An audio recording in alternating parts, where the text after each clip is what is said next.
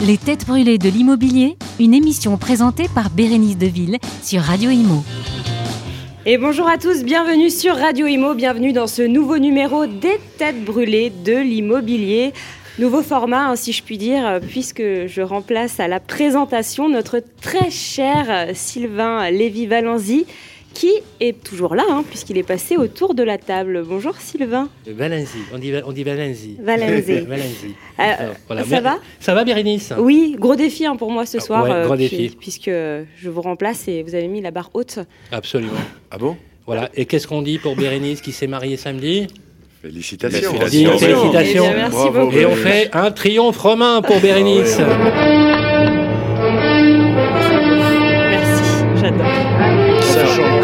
première cause de divorce, c'est le mariage, je te l'ai déjà dit. C'est vrai. c'est vrai, tu as raison. Absolument. 100% des couples qui ont divorcé étaient pour- mariés. Ouais, ouais. Pour autant, elle a fait un heureux et beaucoup de malheureux. Oui, oui d'ailleurs, euh, la moitié des hommes de Paris se sont mis en deuil. Au moins, oui. Au moins. Et on a assisté hier, malheureusement, bon, voilà, à une grosse vague de suicides. Qu'est-ce que je te Mais non, non, Oui. parlons pas de malheur. Oui. Non, si, si, les abrutis se sont suicidés. Alors, Bon, on accueille euh, ce soir, on retrouve évidemment notre très cher euh, Philippe Taboret. Bonjour. Bonsoir. Bonjour à tous. Alors, je rappelle que vous êtes directeur et général adjoint chez euh, CAFPI, hein, groupe numéro un des courtiers en prêt immobilier. On accueille évidemment notre très cher euh, Henri Buzicazo. Bonjour. Bonsoir. Euh, c'est la alors, méritons. Je suis en grande forme. ce C'est vrai Oui. Alors juste, donc je, je- je rappelle que vous êtes président de, de l'IMSI, hein, l'Institut du Management des Services Immobiliers. Juste le mois dernier, on était resté sur une sombre histoire de cravate qui avait été euh, prise en Oui. otage Alors, quelque part. Et Écoutez, on en est où vous savez quoi? Ce qui est extraordinaire, c'est que la femme qui garde cette cravate, Oui. je l'ai recroisée l'autre jour. D'accord. Et alors la cravate? Je pense que je vais la récupérer. Bon, yes, Ouais. on est bon. On, on La en femme, parle. ou euh, la, la femme ou la cravate? Vous me parlez de la cravate, je réponds sur la cravate. Non, mais des fois, t'as une autre temps question- quand même. Oui, c'est souvent T'as vu l'esprit qu'il a, non, mais c'est pas croyable. On en Allez. reparle euh, le mois prochain, Oui, Nico. volontiers. Très bien. Autour de la table, nous avons également euh, Bernard Cadeau. Bonsoir Bérénice, bonsoir à tous. Bonsoir, ancien Salut, président euh, du réseau Orpi, désormais délégué général de e-listing, qui est une euh, plateforme de partage de contenu destinée aux professionnels de l'immobilier pour faciliter les transactions grâce au partage de mandats exclusifs. Vous avez tout dit. C'est bien ça. Ah, c'est ça. compliqué, hein Ouais, Non, c'est bien, ça, c'est bien. faut ça bien. On a Il n'a nos- jamais dit les choses si simplement. Je n'ai jamais compris. En fait. Ce soir, j'ai compris. Tu ça, Parce que j'ai une traductrice là. Oui, ben, Voilà. il faut peut-être la prendre comme commerciale aussi, je pense. Ben, ou est, elle, directrice, elle est même. embauchée là. Voilà. Directrice Ah bon, j'étais pas au courant. Faites attention Attends, à mon patron quand même. euh, délégué autour de général. Bernard. Général. Mais moi je veux bien lui laisser ma place de délégué général, ça me dérange pas. En visio, il n'est pas là ce soir, mais il est, il est avec nous en visio. Christophe Tanet, président de l'UNIS. Bonjour Bérénice. Bonjour. à tous, bonjour les amis. Comment Vous allez-vous me manquez, mais je vous vois. Salut mon kiki. Ah. Salut mes chéris. Salut mon Sylvain. Ah, donc il est encore président de l'UNIS. Elle vient Non, de le dire. non, non, non, Mais Ancien président. Ancien président de l'UNIS, pardon. Ah, Non, il est ancien. ancien et président de l'UNIS. Voilà. d'accord. Ancien, ancien président de l'Union. Alors, Et on a également en visio aussi euh, Jean-François Buet qui est à Dijon. Ancien Voilà. président de la FNAIM. Il est à Dijon. Bonsoir. C'est un gars, il fait rien, mais il est à Dijon. Il a pas de titre. Le mec, il Dans a un beau bureau. Waouh Respect, respect, Jean. Vous nous Respect. entendez bien, Jean-François? Très bien, très bien. Je suis ravi Que- de vous entendre. Je préférerais vous voir de plus près, mais bon. euh, ah oui, oui, Ouais, oui. oui. Ah, tu, ah, tu nous Confiné. Tu nous manques, Jeff. hein. Actuel président d'Abélis, hein, Jean-François Buet, euh, euh, du loge- enfin, acteur de premier plan, hein, je le précise, du logement social en Bourgogne-Franche-Comté. Ah, absolument. Il est passé de droite à, à l'extrême gauche. Comme quoi Tout peut se faire, tout, Tout est, est possible. possible. Et nous avons aujourd'hui un guest, un invité d'honneur, une nouvelle tête brûlée de l'immobilier, puisqu'il s'agit de François Morlin, qui est le président délégué de la FNAIM. Bonjour. Bonjour, bonjour, Salut, bonjour à tous. François, Euh, bonjour, Salut. Ouais, on- je Attention, je, je, je reprends. Il, il n'est pas euh, tête brûlée de l'immobilier. Il- On verra. Ah d'accord, Oui. il y a- Ah, ouais, oui, oui. Il paraît qu'il faut passer des tests. Alors il est guest. Non, mais il faut faire attention avec Voilà. Henri. Hein. Euh, Du coup, qui valide je Ce sera vous, Henri, qui je, validez je contribue à la validation, mais elle est, elle collective et peut-être ne fera-t-il pas partie du, du cercle. Je veux Bah, dire, euh, euh, Un accueil un peu plus sympa quand même. Ouais, oui, c'est pour me mettre en condition. Mais il y a du niveau, je reconnais, je reconnais. Bon, c'est pas parce qu'il est président adjoint, Ouais. genre, ou délégué. De, de on va Eh, commencer oh, tout de suite. Non, mais ce qu'on peut Ouais, dire non. sur notre Oui. ami euh, François Mourlin, c'est Entre ici, Jean Moulin, avec ton terrible cortège. voilà, et, voilà. Voilà. et ma cravate. Et Parce que je suis le seul à avoir une cravate. Ah bah oui. aujourd'hui, je vous signale. Je ne sais Non, pas mais si moi, on je les perd tout- tous euh, après ce plateau. Mais... Ah non, mais moi je serais toi, mon. Il une tradition. Tu veux que je l'enlève J'enlèverai ma cravate. D'accord, mais je n'enlève que on la enlève, cravate. On est allez, d'accord. on enlève la cravate. Ah Une petite musique pour euh, l'accompagner, Sylvain, vu que vous avez les sons. Oh, on, peut. Ah, tiens, tiens. Ah. Vas-y, vas-y, vas-y. T'es prêt? Allez. vas-y.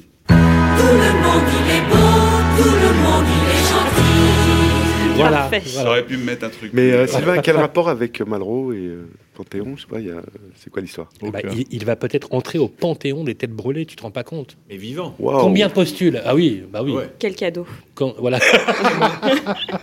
Je pense que c'était le premier bouton qu'il a trouvé sur son iPad. Bon, on commence tout de suite avec le premier coup de cœur, coup de gueule. C'est le coup de cœur et le coup de gueule de Henri Buzecazo. Les têtes brûlées de l'immobilier. Henri Buzicazo.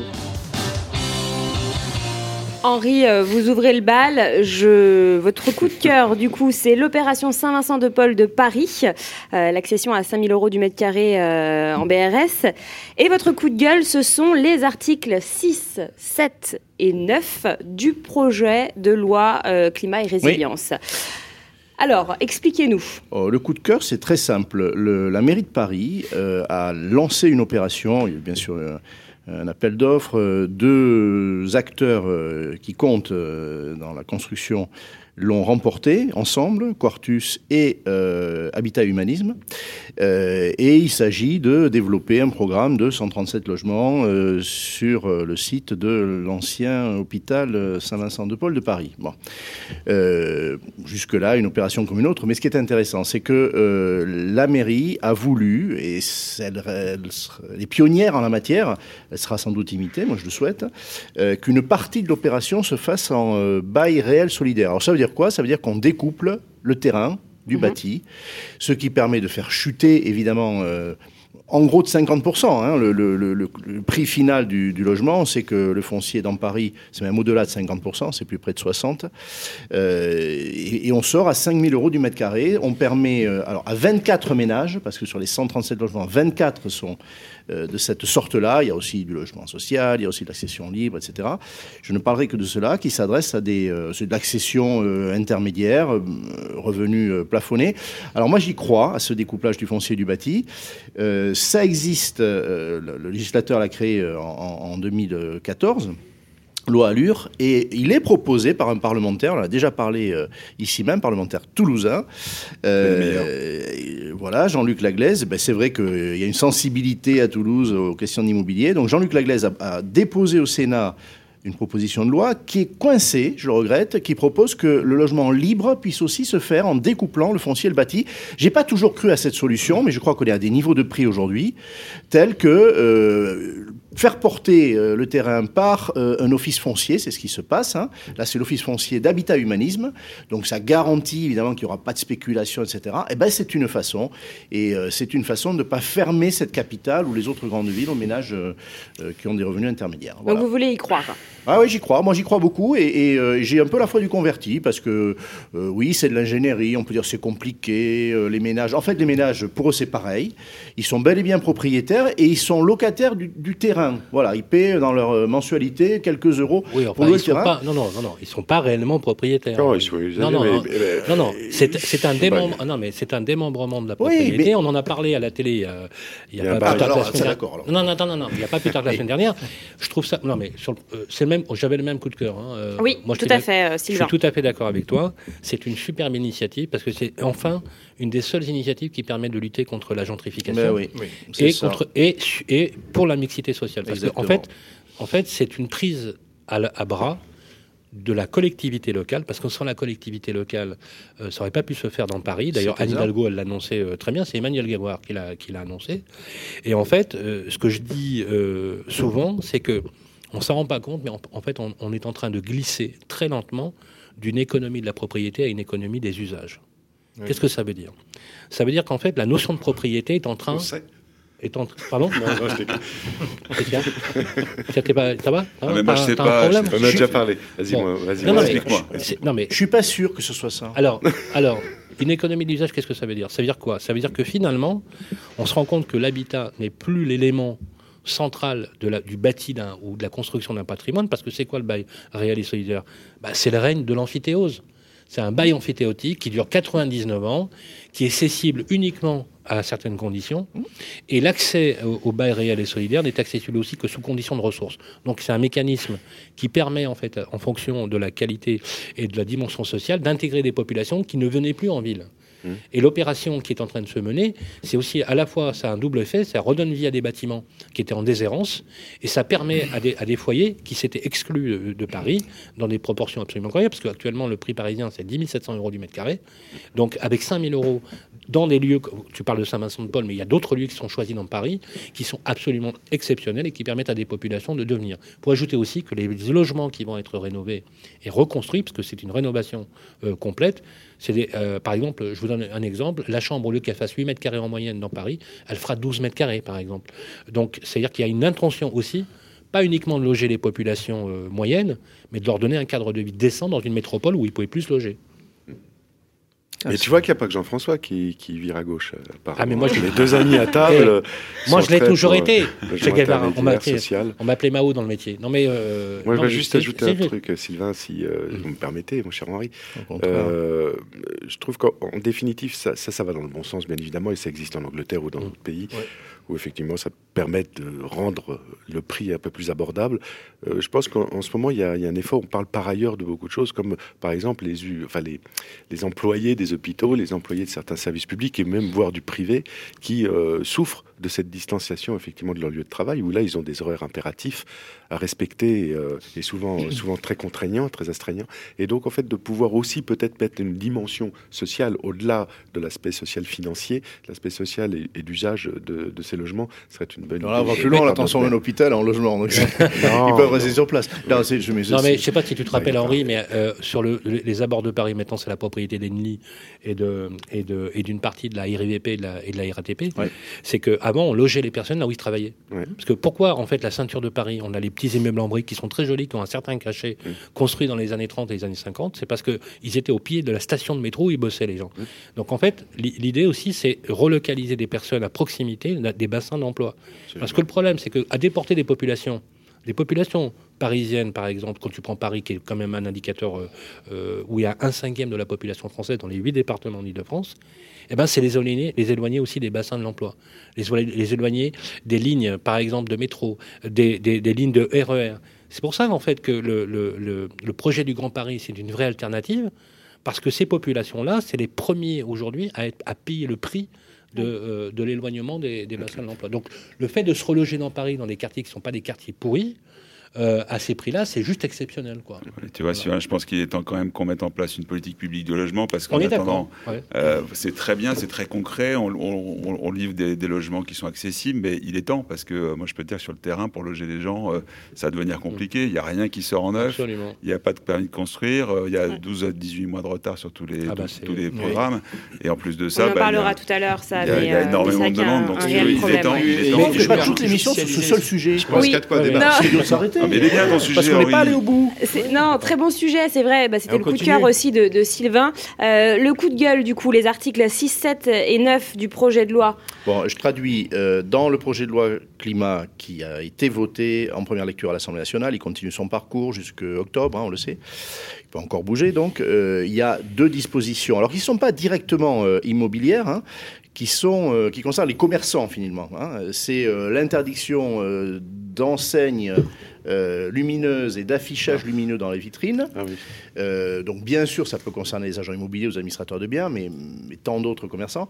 Euh, et puis l'interdiction de boitage avec du papier. Alors, pour être plus précis, euh, sur la deuxième disposition, euh, il s'agit en fait de euh, dire positivement qu'on accepte de recevoir des leaflets dans sa boîte aux lettres par un, affichage, hein, et, non plus l'inverse. hein. Donc au- aujourd'hui, c'est bel et bien un mécanisme tout sauf. Et puis, s'agissant du premier dispositif, ce qui est voté, c'est le, le pouvoir donné au maire, donné au maire d'interdire purement et simplement euh, ces, fameux affichages lumineux. Alors, moi, je trouve que euh, bon, ça a été très mal accueilli par la, communauté euh, des, commerçants, hein, très largement.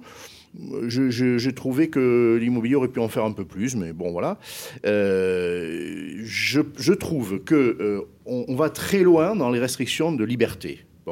Et que ce serait plus efficace d'utiliser la technologie, c'est-à-dire de dire à tous ceux qui fabriquent ça, bah, faites des choses qui ne consomment pas, qui euh, respectent l'environnement, qui sont retraitables, etc. Je ne suis pas un spécialiste de tout ça. Je pense qu'on va plus vite par la technologie euh, et que c'est c'est pas violent. hein. voilà, on, achète une voiture qui pollue moins, euh, voilà, et on vous dit pas votre voiture pollue, trop. L'offre répond au problème. Donc je trouve que c'est liberticide, voilà, très clairement, et, et ne pas pouvoir non plus mettre un leaflet dans une, euh, une boîte aux lettres, sachant qu'on voit bien que le digital, la publicité digitale, est en train de prendre le pas aussi sur le papier. Je- C'est le mot qui me vient. Je trouve qu'on est euh, tatillon, hein, et je trouve que le législateur s'occupe aussi de choses qui sont pas trop de son niveau. Voilà mon sentiment. Et justement, en France, est-ce qu'on n'a pas besoin de plus de, de cadres et de règles? Non. Il y en a déjà pas mal. hein. Ouais, ça commence à bien Surtout faire. pas. Jean-François et Christophe qui sont euh, à distance, je rappelle que vous pouvez euh, intervenir évidemment, hein, n'hésitez pas, euh, messieurs. Ah ben non, ils sont à distance. Euh, oui, alors moi, moi, sur le premier point, sur, euh, sur les affichages, je suis pas certain du tout qu'un maire, euh, qu'un maire aille, euh, aille interdire cela, int- interdire cela, parce que d'abord, ce qui a été fait euh, par les agences, c'est souvent des, des affichages très light au niveau du visuel, avec un affichage LED, donc qui respecte tout à fait l'environnement. Je vois mal un maire interdire cela, interdire cela. Je trouve que c'est un certain esthétique, euh, un certain esthétisme. hein. Les, les agences ont fait beaucoup d'efforts, je trouve, sur la présentation euh, de leurs biens C'est vrai. Mais tu parles de l'affichage ou de la distribution je sais Je sais pas, Henri, sincèrement, deux. si nous sommes vraiment très visés, si le secteur de l'immobilier est vraiment très visé par cette disposition. Ah, il n'est pas spécialement. hein. je vais le préciser après, hein. c'est pas une interdiction, c'est effectivement une possibilité au maire, Oui, c'est un oui, oui. pouvoir donné au maire de statuer là-dessus de manière Ouais. indi- individuelle en fait. sur- Ah, Certains maires ont dit qu'ils le feraient. Mais moi, je, je, je pense que ton optimisme euh, est de mise. hein, euh, Et puis après, ça veut dire aussi que le lobbying sera, sera local. C'est-à-dire que les commerçants pourront aller démontrer ce que tu expliques, qu'il n'y a pas de, euh, d'atteinte à l'environnement, etc. Je- je- J'espère que tu as raison. Et justement, on va passer au, coup de cœur et au coup de gueule de Christophe Tanet, hein, qui, qui est en, en Bon. visio. Les têtes brûlées de l'immobilier, Christophe Tanet.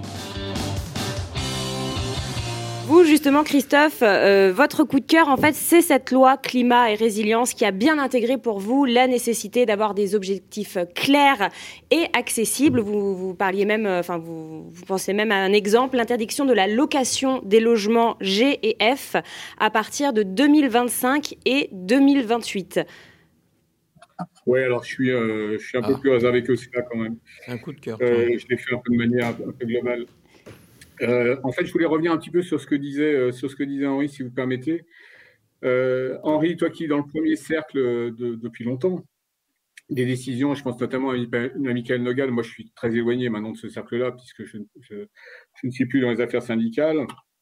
On m'a dit, j'ai des oreilles qui traînent quand même, que Michael Nogal n'a pas été très attentif aux, euh, aux propositions des professionnels dans le cadre de la, du projet de loi euh, climat et résilience. Est-ce que c'est vrai ou pas? Alors déjà, je suis pas son garde du corps, hein, mais, euh, non, non, mais, non, mais- mais non, non, mais c'est pas. c'est- Euh, je suis énervé. Ah, mais ce que je. Alors, je, je vais. Non, je vais te répondre. euh, Je peux, le- je, je peux te répondre parce que j'ai j'ai organisé euh, euh, un débat hein, dans le cadre du cercle des managers d'immobilier l'autre jour. Euh, Daniel Dubrac, il, il prenait part, comme Jean-Marc Tourlion, et euh, Michael Nogal. Il est certain que euh, lorsqu'on lui a fait remarquer que, euh, en effet, il n'avait pas écouté telle proposition, qu'il ne l'a pas nié, c'est-à-dire qu'il il, euh, a considéré qu'on avait un impératif national, collectif, euh, et que, euh, par exemple, le faire entrer la catégorie, euh, la catégorie E dans les contraintes hein, à l'échelon de à l'échelle Ça, c'est 2034, ça venait de lui, de la commission, mais largement de lui, euh, en tant que vice-président de la commission des affaires économiques, rapporteur du projet de loi, il l'a assumé. Euh, voilà. Et, et de la même manière, il y a donc des amendements dont il n'a pas euh, tenu, tenu compte. Voilà, tout ce que je peux dire, c'est qu'il a assumé d'avoir été entre les deux. C'est-à-dire qu'il a aussi euh, évité sans doute une aggravation des obligations, parce qu'il y avait 7000 amendements hein, euh, sur le projet de loi, dont euh, 2500 ou 3000 sur la seule partie logement. Donc je pense qu'il a résisté à certaines choses, mais oui, euh, euh, il n'a pas été le, euh, le, le- le porte-parole euh, sans nuance de la, de la profession. Ça, c'est tout à fait vrai. On va passer à votre. si Oui. le, non, parce qu'en fait, c'est un mélange, si vous voulez. On parle coup de cœur, coup de gueule. Bérénice, vous avez raison, mais c'est un mélange un petit peu de tout parce que tous ces Oui, parce que votre coup de gueule fait partie aussi de, de Ouais, cette loi. hein. Oui, oui, oui, oui, parce que bah, j'ai- j'aime bien. Il y, a, il y a toujours un côté blanc et toujours un côté noir. hein. Il y a toujours un côté obscur dans, dans la force, c'est bien connu. Maître Yoda. cinéma. Euh, et donc, le, le- le- si vous voulez, le, côté euh, Monsieur Balzen, le petit coup de coude pendant l'établissement de la loi, pendant la préparation de la loi, où on dit tiens, les G, c'est bien, ça va être 2000, euh, 2025 puis 2028 pour F. Et puis tiens, allez, on en rajoute un petit coup, tiens, E de 2034. Euh, ça pose quand même de sérieux problèmes. Je rappelle que E, c'est à peu près euh, un, quart du ça. parc des logements euh, privés en Tout. France. Oui. Et mélangés, c'est un autre quart. Donc on arrive à la moitié, euh, à la moitié du parc locatif euh, privé, qui représente à peu près un peu moins de 8 millions de logements. Donc on arrive à près de 4 millions de logements à rénover euh, d'ici 2034. Euh, c'est pas, c'est absolument euh, pas viable. G, on peut y arriver. Alors en, plus, ça dépend de ce que vous voulez faire comme type de rénovation, parce que ça, ça n'a pas été tellement précisé. Euh, est-ce que c'est pour basculer, par exemple, je vais prendre l'exemple du F, est-ce que c'est pour basculer en D ou en C, ou est-ce que c'est tout de suite pour basculer en BBC Euh, On n'en sait rien. Tu es très au courant de la loi, donc tu peux peut-être A, apporter pri- des réponses. a priori, euh, euh, question importante, il s'agit de- d'accéder au BBC, c'est-à-dire euh, aux, deux premières catégories hein, de, euh, de la vertu énergétique. Ça dépend. Alors oui, ça dépend de la qualification parce que en fait, il y a, y a le, le label BBC euh, bâtiment basse consommation, il, il- il entre dans un, dans un registre parce que il y a une problématique sur le- les 4 millions et demi ou 5 millions de passoires thermiques. Il y a une problématique qui est liée à la rénovation par l'extérieur, notamment sur les bâtiments classés dans- en, en cœur de ville et en centre-ville, qui est un vrai sujet. Je te donne un exemple. Emmanuel Grégoire, qui est le premier adjoint à la ville de Paris, a annoncé la couleur. Il n'y aura pas de rénovation par l'extérieur dans la ville de Paris. Point. Donc affaire classée. C'est sûr que l'osmanien, euh, Alors gros problème. par l'extérieur, c'est. Alors gros problème. génial. Gros problème effectivement à ce niveau-là, ce qui oblige finalement en termes d'innovation à trouver d'autres moyens de, de rénover. Ça c'est le premier facteur. Donc la loi, euh, la loi elle fixe de l'article 39 à l'article 50 1958 20 articles réservés au volet logement. Voilà, euh, au, au volet logement. Euh, L'objectif affiché, il est très clair, c'est la neutralité carbone en 2050 avec l'exclusion effectivement des étiquettes F et G, en sachant que dès 2022, on a la possibilité de geler en fait le bail et euh, les loyers en attendant les prises de rénovation pour, en- dans, le but de, dans le but de rénover. Il faut quand même ajouter que c'est pas que coercitif, hein, pour le dire. Il y a l'extension de ma prime rénov à l'échelle de la copropriété, sans forcément de limite euh, au niveau des, financements, plus les initiatives locales. Je pense à l'ALEC, par exemple, à Montpellier, ou d'autres initiatives comme Amélio, ou autres dans les villes, dans les grandes villes, dans les grandes métropoles. Hein, c'est le cas aussi euh, à, Toulouse, c'est le cas euh, en Avignon, c'est le cas à Marseille, à Nantes. Et c'est le cas aussi à Paris. Donc voilà, il y, a- un enjeu, il y a un enjeu qui, est- clair. Il faut ajouter au quand même deux choses, c'est que même si ça paraît coercitif pour ceux qui mettent leur, leur bien en location, de toute façon, en termes de valeur euh, verte, on voit bien que la valeur d'actif en elle-même, elle a une variation qui est sans appel aujourd'hui. Donc je pense qu'il y a une formidable opportunité. Là où je suis d'accord avec Christophe, c'est que je pense qu'il y a un, euh, une quinzaine d'années pour, euh, pour un chantier comme celui-là, qui à mon avis est beaucoup trop long. Euh, Philippe, euh, vous voulez réagir? Oui, je veux réagir parce que euh, c'est plein de bonnes intentions. Alors, euh, moi, j'entends des belles choses, écologie, énergivore, on consomme, on pollue, etc. Aujourd'hui, le problème en France, c'est qu'il manque du logement. Et si on affecte des moyens à la rénovation du logement existant, il n'y aura pas plus de logement dans, Ah oui, en s'il y a des 2034. interdictions, euh. Et il y aura encore plus de gens dans la rue. Il y En aura quoi c'est encore plus de... Non, mais en quoi c'est En opposable quoi à Je suis Parce que tu mobilises des moyens. Mais- mais Sylvain, attends, tu mobilises attends, les moyens de l'État, quand tu fais la prime rénov et que tu l'étends et que tu Mais nanana, il y a un moment, on va te dire non, j'ai plus de pognon pour Non, aider, attends, pour aider la promotion immobilière, pour foyer séparer le foncier, etc. 150 Bon, mais euros par mois sur sa facture énergétique, c'est pas neutre. Ces gens-là sont déjà logés dans le parc ancien. D'accord. Qu'est-ce qu'on fait des gens qui n'ont pas de logement? Non, mais attends, ça n'a rien à voir avec le fait Mais de si, construire ça a à voir. du- Mais non. Mais si, ça a à voir. On, Mais on- ça se transfère pas de cette façon-là. La politique du logement dont on parlait tout à l'heure, elle consiste d'abord à mettre un plan à long terme pour de, faire, de, de façon à répondre aux besoins du marché. Le besoin du marché, c'est un manque de logement en France et puis en plus une dégradation du, du parc existant, certes, mais d'abord construisons et ensuite ayons les bons principes. Ouais. Moi, ça me rappelle des, des- des règles. Mais l'un ne s'oppose sais, pas à de- l'autre, de, encore de une plus fois. en plus de, de- de règles sur la construction du bâti. De toute façon, eh ben, c'est un coût pour les promoteurs. D'accord? Hier, les bonnes idées, effectivement, et, et alors là, je sais que je vais me faire taper sur les doigts, mais c'est pas grave. Euh, sur les normes handicapées, les normes ceci, c'est de la bien-pensance. Je suis pour, bien évidemment, qui peut être contre ces, ces éléments-là Mais à un moment, quand ça se retrouve dans le prix et que les gens n'ont plus les Mm. moyens ni de louer, ni d'a- ni d'acheter, et, et- et- ou d'entretenir, ça devient catastrophique. Il y a un moment, il faut avoir du bon sens. Et le bon sens, c'est quand même de construire du logement à moindre coût. La De- mise en place n'est pas forcément. euh, Je suis d'accord. hein. D'autant que ces logements, ils sont souvent dans des secteurs qui sont euh, un petit peu paupérisés, avec dans des régions où euh, il ne fait sûr. pas forcément, euh, euh, enfin le climat compte, etc. Des logements anciens, et je peux te dire que dans ces régions-là, les gens sont pas très riches non plus, même les propriétaires, et que voilà, c'est le sablier, hein, c'est-à-dire qu'à un moment donné, il y a un, il y a un goulot dans notre règlement, il y aura, plus d'offres. C'est Bernard Cadeau qui va prendre le relais. Christophe a terminé? Christophe a terminé. Oui, oui, bah, non, mais c'est bien parce que ça, ça a provoqué. Non, il a terminé. Christophe a terminé. Ah, Christophe a terminé. On envoie le jingle. Il avait pas un coup de cœur euh. C'est- Ça y est, on l'a fait Ah d'accord. Coup de et cœur les et coup de deux. gueule, on a fait les deux. C'était les deux sur la loi. Les deux. Bon, c'est plus rapide que, que moi quand même. Hein. C'est, c'est- hein, ça enchaîne vite. Hein. Allez, Et on Allez, est nombreux hein, aujourd'hui. Les têtes brûlées de l'immobilier, Bernard Cadeau. Non, alors aujourd'hui, pas de coup de cœur, mais euh, vous proposez une réflexion à trois têtes Ouais. euh, sur le plan de relance, sur l'épargne là et ben, sur la excuse-moi, fiscalité. on a le droit. Non, on n'a pas le droit. C'est si, le on a le droit. Non, mais alors, Attention, nous avons l'arbitre des têtes brûlées de l'immobilier qui est là, Henri Buzicazo. Ah parce que t'as trouvé que lui pour l'arbitre. Oh, putain, il est pas dans l'ordre. Ah non, Mais un non, je rappelle ne les règles. On plonge en pleine mythologie, là. Non, mais un petit peu un homme géant, il fait ça spé- spécial. Est-ce que tu peux laisser notre Bernard Euh, parler je peux. euh. Alors. Bernard.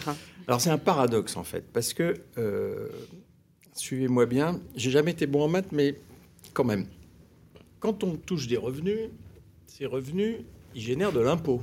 Vous êtes D'accord. bien sûr. Et une fois qu'on a Ah, payé l'impôt et qu'on a touché ces revenus, Oh. on peut éventuellement épargner. Oui. Jusque-là, on est d'accord. Le plan de relance, c'est 100 milliards. Oui. Et l'épargne Covid, ça va être 165 milliards. Oui, au Très, moins. ju- très Au moins. juste. Au moins. Au moins, Au moins. on parlait de 200. Au moins. Mais mettons, peu importe, c'est encore pire si c'est 200. Mais le plan de relance, tout le monde nous dit qu'il va falloir rembourser la dette. Ah oui, Ah, Normal. Je, je vois ce que tu veux dire. Pas sûr. Normal, parce qu'on peut pas dire qu'on 126%, euh, abandonne la dette. du Pas sûr, pas sûr. Voilà. Non mais T'as compris ce qu'il veut Moi, dire 116, pardon. moi, je- 116%. j'en reste à la thèse officielle du parti qui dit il faut rembourser la dette. C'est pas forcément ce que je préconise, mais il y a, C'est une belle thèse. Y ça la résolution. il va, bien falloir la rembourser. Alors, Alors, s'il faut la rembourser, ça veut, dire, ça veut dire que ça veut dire qu'il va falloir lever de l'impôt. entre ici, Jean Moulin. On n'est pas, on, on peut pas faire autrement que de lever de l'impôt. Donc il y a une espèce de paradoxe où, euh, parce que il y a le Covid et que les gens ont peur, il y a une surépargne, les 165 milliards. Le qui s'ajoute à ce qui était déjà très qui s'ajoute, oui, c'est en milliers On de. peut donner le chiffre ou pas? Je je le connais pas le chiffre global. 4700 milliards d'euros. Bon, voilà. Donc c'est c'est un truc de dingue. Euh, Deux fois le budget de la France. notre ami Philippe a commis Cher une ami. étude dont il va nous parler sans doute tout Avec à grand l'heure, plaisir. Oui, une qui étude dit que IFOP. 41% des gens sont prêts à consacrer de leur épargne pour l'immobilier. En 46 attendant, même, le plan de relance de, de, de l'économie sur l'immobilier, il n'est pas très très efficace. Donc, moralité, euh, on épargne, on, on paye de l'impôt. Oui. Cette épargne va retourne pas facilement dans le circuit et notamment sur le logement. Et puis, comme on en a mis un peu plus au compteur, il va falloir rembourser et relever de l'impôt. Euh, c'est incompréhensible. Mais Oui. ne laisse pas Même faire, pour là. vous, Ah, hein ne laisse Alors pas moi, je Non, suis mais je sais, mathématicien, non, mais- moi. Philippe, euh, Eh, Philippe. Je pas- Il me fait pas peur. hein. Oui, non, mais attends. Allez. Alors, Donc, c'est c'est un truc juste de fou. une- un, embryon de réponse, après on va pas rentrer dans Après, le je débat. vais faire mon coup En de fait, ce gueule. que, ce que tu dis, c'est économique. qu'au c'est qu'au lieu de taper dans, le remboursement de la dette, tapons dans l'épargne. Alors, non, mais essayons, ça. essayons de trouver des solutions euh, malines pour flécher directement l'épargne de. C'est de- c'est le grand débat politique Depuis les années aujourd'hui euh, de- Depuis les ministère. années 80. C'est le euh, grand débat euh, de- du ministère de l'économie, c'est comment réinjecter cette épargne dans la consommation qui fera de l'impôt. TVA, recettes fiscales, etc. on peut suggérer quelques idées là-dessus. Hein on a le dans droit. Philippe, ça fait 35 ans que tu es dans le métier. Depuis combien de Réponse de l'IFOP, je vais vous en parler tout à l'heure, justement. Le fléchage principal, le premier fléchage, c'est la rénovation du bâti, enfin de l'existant, de son logement. Oui, mais entre l'intention et la réalité, immobilier. il va y avoir un écart énorme. Non, ce qui est à craindre d'un point de vue, euh, moi, on pourra en débattre aussi, c'est justement ce- cette relance en sortie de, de- de- de confinement qui va peut-être avoir lieu après la, la vaccination, donc en septembre ou fin d'année, où là, effectivement, on va avoir une inflation énorme et un retour de la croissance. Les gens vont devoir, vont vouloir, vont avoir envie d'investir, Oui. et on peut avoir effectivement des bugs d'un point de vue financier. Mais est-ce qu'il y aura un statut du bailleur privé? Est-ce qu'on va regarder le cas, problème des donations? Est-ce qu'on va euh, Les donations, ça, regarder c'est- c'est un problème. euh, les, les questions sur les plus-values, des choses comme ça? Mais Parce non, que- Mais mais non. non, Mais- pas, mais- non, mais- non, oui, non, non, mais- surtout pas d'impôt en plus. statut du bailleur. Surtout Mais c'est pas d'impôt direct. mais c'est pas de Mais si. l'impôt en plus. Bah, la plus-value, c'est pas quoi, c'est quoi? Non, j'ai dit l'aménagement de la plus-value. Pas dit d'en mettre plus.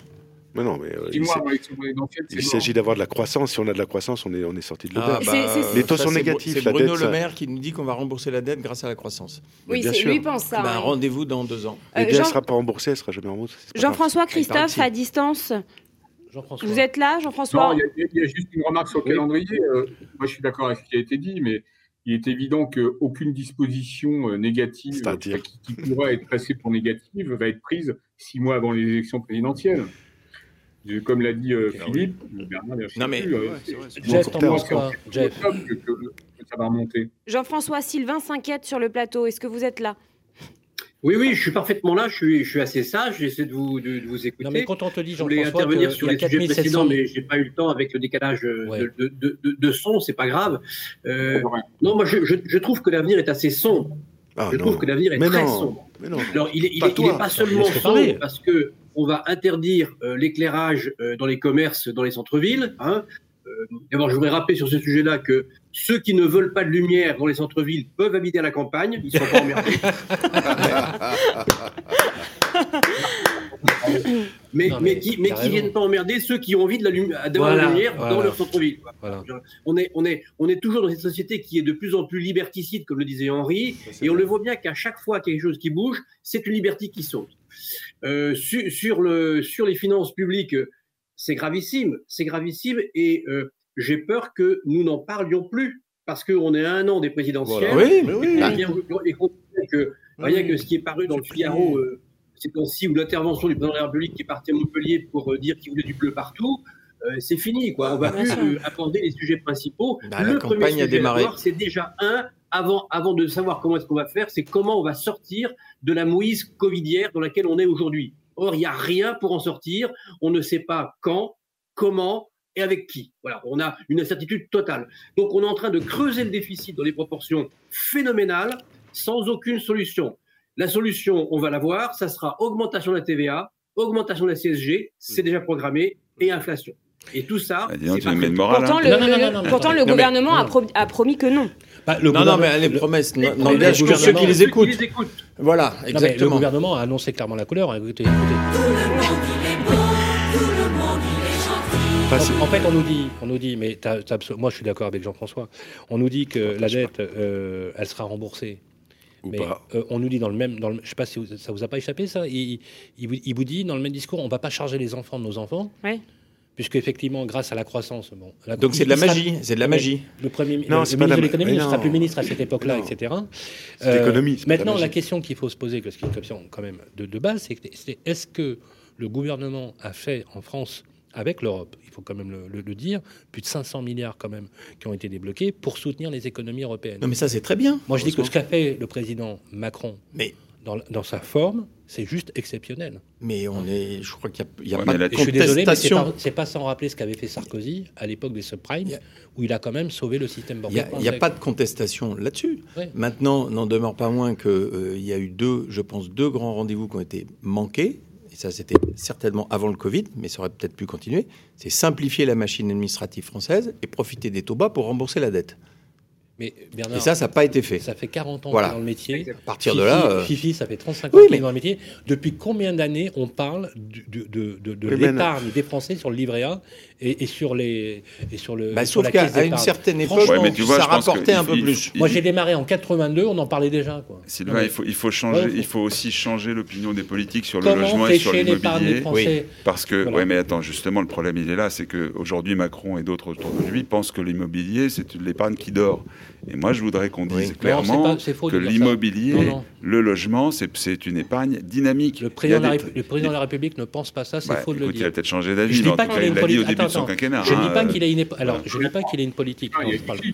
Je dis pas qu'il ait une politique du logement euh, offensive, au sens Mais où on voudrait qu'elle le soit. Je parle Mais pas de la mais- politique du logement. Mais dire qu'Emmanuel Macron dit, euh, dit que l'immobilier, finalement, c'est de la rente de situation. je- Non, non, c'est de l'épargne qui dort. Moi, de je, l'épargne qui moi, dort. je suis assez, assez d'accord avec François parce que en creux, quand on explique pourquoi l'ISF a été abandonné, euh, immédiatement on dit oui, mais on a conservé l'impôt sur la fortune Absolument. immobilière. C'était pour Et- congédier l'ISF. Et rien. Non mais ok. mais- D'accord, C'est n'empêche que dans l'opinion, oui, c'est tout ce que Tu tu, veux. pas Mais dans l'opinion, le message, il continue de passer que la fortune immobilière, c'est quelque chose, de l'argent qui dort, des trucs comme ça. On voudrait revenir aux Mais- années, soix- aux années 90 où les- les- l'immobilier en France était détenu par les institutions, les institutionnels Oui, pouvaient créer des bails et puis on maîtrisait les prix jusqu'à temps qu'ils s'en dé- déchargent de leur bilan. Enfin, c'est c'est n'importe quoi. Ça ne changera pas. Il y a, il y a une volonté d'être propriétaire. Effectivement, il faut flécher, il faut qu'on se batte, continuer Ouais. à se battre pour donner une vraie, un vrai sens, un vrai point à cette politique du logement. Juste sur la dette, moi, juste un mot pour quand même pour éclairer la lanterne. C'est ce qui est dangereux dans la dette aujourd'hui telle qu'elle est créée, c'est le coût de cette dette. Le coût, s'il y a des intérêts à payer, puisque les États doivent faire face au remboursement du coût de la dette. C'est ça qui est dangereux. À partir du moment où, en fait, l'alchimie consiste aujourd'hui à recréer de la croissance maîtrisée, c'est-à-dire pas une croissance qui nous déborde avec une inflation galopante et, et donc mauvaise pour les finances publiques, mais simplement parce que les taux d'intérêt monteraient, à ce moment-là, le coût de cette dette deviendrait abyssal. Il faut le jour où les effectivement que Américains banques décideront qu'ils peuvent remonter les taux, banques- ils les remonteront ils sans sont nous demander notre plus- avis. Mais non, les banques centrales sont aux, aux manettes, faisons leur confiance pendant Il- un certain temps encore pour maîtriser cette a dette et faire en sorte effectivement de relancer cette construction. Et puis le logement en fait partie, parce qu'à un moment, pour effectivement améliorer le système, pour l'organiser, il faudra en venir au logement. Donc moi, je suis assez On optimiste. loin, les enfants. On Ouais. part de Juste loin. avant de continuer, il y a Christophe Tanet Ah. à distance qui aimerait réagir. Ouais, très rapidement. Non, oui, très rapidement, mais euh, je ne suis pas du tout d'accord avec ce que tu as dit, Sylvain. Emmanuel Macron a toujours été, non pas contre le logement, bien évidemment, mais contre l'immobilier. Contre l'immobilisme, il est. Mais non. Ouais, non. cela. Il l'a dit, et François Mais a eu non. raison de le dire. Il, il a toujours tapé sur l'argent. Mais a non. Mais non. Il l'a dit. Il l'a dit, il a Mais non. Mais a non. L'a-t-il dit ou l'a-t-il pas dit? Non, C'est pas la question. Mais non, c'est pas vrai. Non, ah, cessons On de va- réduire. On va enchaîner avec le coup de gueule de de Bernard gueule, Cadot, rapide, euh, le dictat du zéro artificialisation des sols malgré l'intention globale qui est louable. Ben, En- si- en- rapidement. hein. Oui, bah oui, je vais essayer de faire vite, parce que les autres ont, ont bouffé mon temps de parole. Non, mais je, je- je plaisante. Non, Euh, fais-toi respecter. Bon, bah, Ouais, je vais Si essayer. c'est comme ça, je m'en vais. Ben non, reste. Non, On ne m'empêcherait pas de parler, Sur hein, la méthode, parce qu'on on a beaucoup parlé des, des, Ah, retrouve, des logements, euh, EF, etc. Je ne vais pas revenir là-dessus. Euh, juste quand même un mot, c'est que d'après, les- j'ai des bonnes lectures, puisque le- la FNIM et l'UNIS viennent de, de signer une, une lettre commune dans laquelle ils expliquent qu'il faudra rénover 450 000 logements par an, Oui. là où on n'est pas capable d'en construire 350 000. c'est ça. qui- Donc, c'est ça. euh, additionner les Et ressources financières 300 et 000, humaines pour le faire, euh, ça va être compliqué. Non, je pense que sur la méthode, oui, forcément, pe- personne n'a envie que le climat se dégrade, euh, etc., etc. Il n'y a pas, y a, y a pas du, du tout de, de doute là-dessus. Mais sur la méthode, je trouve que, d'une manière générale, elle est d'abord punitive. On pose le principe et on dit si euh, 1,7 million de logements qui seraient plus euh, disponibles sur le marché euh, dans, dans peu de temps, etc. La non-artificialisation, c'est la même chose. On ne fait jamais le, le travail d'accompagnement et d'apporter des solutions ou des pistes qui sont en, en- en miroir de, de ce que l'on demande et de ce que l'on veut imposer.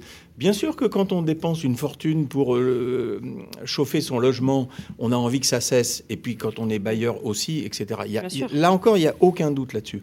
Mais plutôt que de dire attention, on va manier que le, le bâton, on va Les vous taper dessus très fort, c'est comment est-ce qu'on accompagne ce mouvement-là? Pour l'artificialisation, c'est la même chose. Aller expliquer dans des zones rurales ou, ou- ou périurbaines où où il n'y a pas grand-chose qu'il ne faut plus construire du tout et qu'il ne faut plus donner de permis de construire. euh, Mais non. c'est- c'est pas. Mais non, mais bon. Mais non. bah, euh, Mais non. c'est- Mais, Mais si. la- Mais non. bah, euh, Est-ce que la tu as- non-artificialisation. Est-ce que, tu as lu- est-ce que tu as lu la circulaire ZAN Vous l'avez lu, la circulaire ZAN 2050, pour Oui. commencer. Euh, Alors, la circulaire Ouais. ZAN, est-ce que vous avez lu aussi la particularité que. Alors, il y a un point sur lequel. Tu as On n'arrivera pas que si on n'explique pas aux gens comment y arriver, eh ben, eh ben, ça ne marchera raison, pas. C'est que moi, ce que je redoute le plus, c'est le glissement jacobin où la, où, où la maîtrise de l'aménagement du territoire serait centralisée à Paris et on penserait le territoire avec une seule pensée C'est parisienne. les territoires, Euh, c'est voilà. pas le territoire. Voilà, voilà. Donc, donc, si vous lisez bien euh, les- la circulaire ZAN, mais comme les autres mesures d'accompagnement. Ça, sur ça veut dire zéro artificialisation Alors, Oui, il faut le préciser. net. alors Hmm. c'est quoi Net. Dès qu'on observe un bassin de biodiversité, hein, dans le cadre à la fois de la désartificialisation du sol. Je prends un exemple. hein. Il y a des parkings, vous savez, des parkings des centres commerciaux, Oui. avec des magasins qui ont plus la fréquentation. On les rend à la nature. Je ne sais pas si vous avez vu ça, il y a des projets. Il y a un, un énorme projet magnifique sur un terrain militaire qu'on appelle Miniville, d'ailleurs, qui est payé avec des tokens, je ne sais pas ce que vous avez, en crypto-monnaie, Mhm. qui ont été mis à disposition. C'est plus de 200 hectares pour créer la, la ville, la smart city, un peu dans, dans- dans l'idée. Et ça, c'est Mais ça, c'est très bien. fait. Ce que je suis en train de dire, c'est quoi? C'est que la circulaire. Alors, on, on a beaucoup publié là-dessus. Le, pro- le problème dans ce pays, tu le sais très bien, Henri, c'est qu'on a un problème d'aménagement du territoire, de penser de l'aménagement du territoire.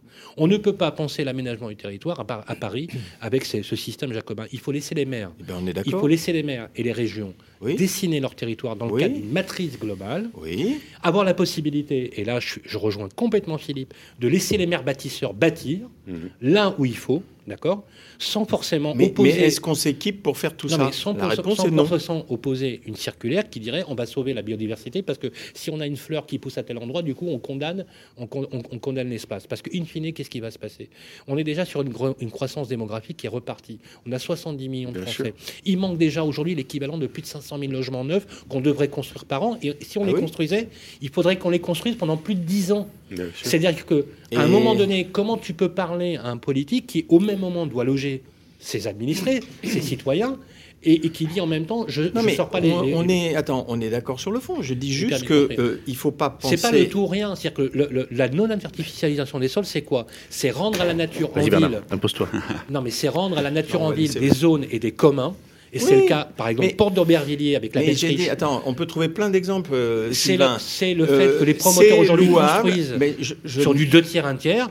Voilà ce que ça veut dire. je la- ne la lâcherai pas sur le fait qu'on ne peut pas lancer des choses comme ça à la vindicte et ne rien prévoir à côté, notamment les territoires ou les choses comme ça, parce que c'est dans les territoires que ça se passe effectivement, et que il faut pouvoir laisser les gens décider de ce qui est bon pour eux.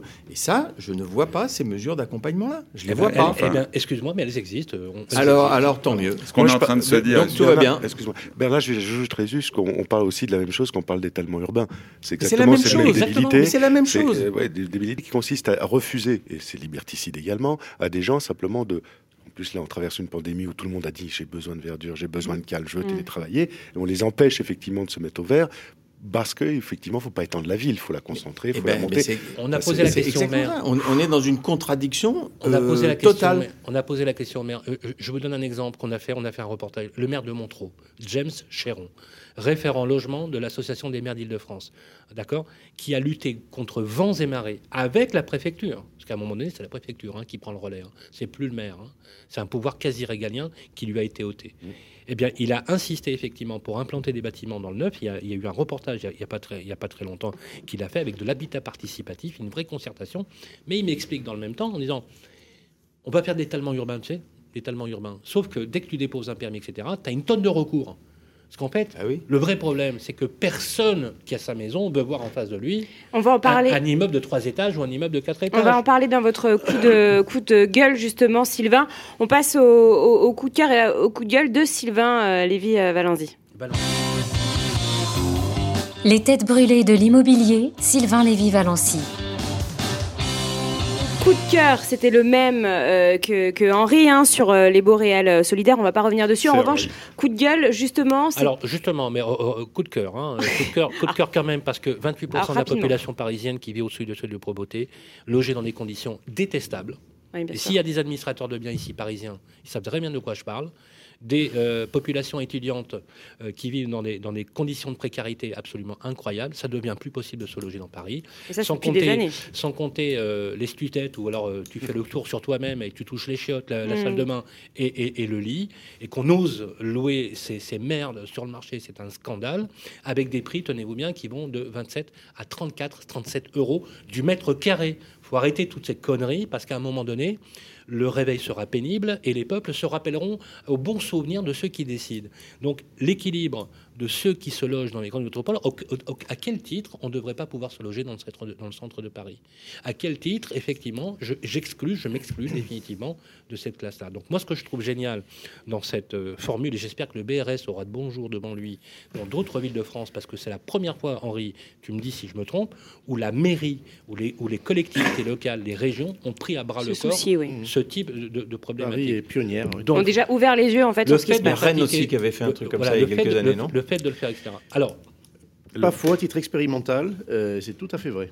Donc voilà, dire que alors il faut dire aussi que tout ça est contrôlé par euh, une mesure qui a été euh, revue sur ce qu'on appelle les organismes fonciers solidaires qui sont habilités à faire trois choses. La première, c'est à veiller qu'il n'y ait pas de déconnexion, comme tu le disais, entre le prix du foncier et l'accès du foncier, qui est souvent préempté ou qui est souvent un bien collectif, d'accord? La deuxième chose, qui est des conditions de ressources, parce que n'importe qui ne peut pas acheter à 5 000 euros du mètre. Il y a des conditions de ressources. Donc on permet à des personnes d'accéder à une certaine forme de propriété qui est cessible, il faut quand même le dire, sur 99 ans. Et le troisième point, dans le cadre éventuellement d'une location, tout est tarifé et tout est contrôlé pour que les personnes puissent se loger. Je vous donne un exemple. Sans faire de. Dans le quatrième arrondissement ou dans le onzième arrondissement, il y a des opérations qui sont en cours. Le loyer moyen est à 33 euros du mètre, entre 28 et 33 euros du mètre. Avec les OFS, avec les locations, on aura des produits entre 18,50 euros et 19 euros du mètre. Voilà, il n'y a pas faux. Enfin, Sylvain, il y a Bravo. des alternatives. hein. Tu peux venir en province et tu verras qu'à moins de 5 000 euros du mètre carré, tu vas trouver Non, un mais- superbe appartement, une Oui, belle mais il y a un réel problème euh, à Paris. Il y a un vrai problème depuis des années à Paris. hein, Vous savez qu'il y a une France en et- dehors du périphérique. Et hein. c'est bien d'ouvrir les yeux dessus. alors, Et le coup de gueule, pas, et pas- alors? et pas qu'à Paris, juste un tout petit mot, mais, le Béarnais devrait réagir, puisque moi j'ai entendu parler de Biarritz, qui vit les mêmes affres. Oui, qui Et commence à se transformer. euh. C'est la guerre. C'est pas pour rien qu'on avait. Il n'est euh, pas que Bernet, il est basco-Bernet. Ouais, je suis ça, et euh, c'est essentiellement d'ailleurs le Pays Basque qui souffre de, Ouais. de ce mécanisme d'exclusion et euh, tous les territoires à forte attractivité pour des raisons touristiques, culturelles, peu importe. Voilà. Donc, euh, euh, et quand on a imaginé, euh, je sais pas moi qui les ai inventés, j'en ai accompagné le développement, les entretiens d'Issao Seta, hein, Oui. voilà.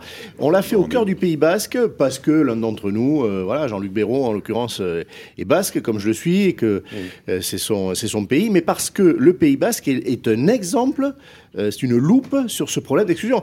Une infirmière libérale se, se- se loge, si elle exerce à Biarritz, à, à Saint-Jean-de-Luz, à 40 km, 45 km dans l'arrière-pays. Oh là là. voilà la vérité. C'est ça. Voilà, ouais. absolument. Votre coup de gueule, Sylvain, concerne euh, les chiffres, vous en parliez tout à l'heure, hein, les chiffres de construction et, et des logements neufs euh, qui s'enfoncent dans le rouge. Ah, c'est le rouge vif. Rouge vif. Rouge vif. On a reçu, euh, on a reçu Des euh, les en politiques, euh, on a reçu euh, le président de la FFB, on a reçu tout. on- les- alors c'est simple pour remonter à cette crise. Tu me dis François, je crois qu'il faut remonter jusqu'aux années 80.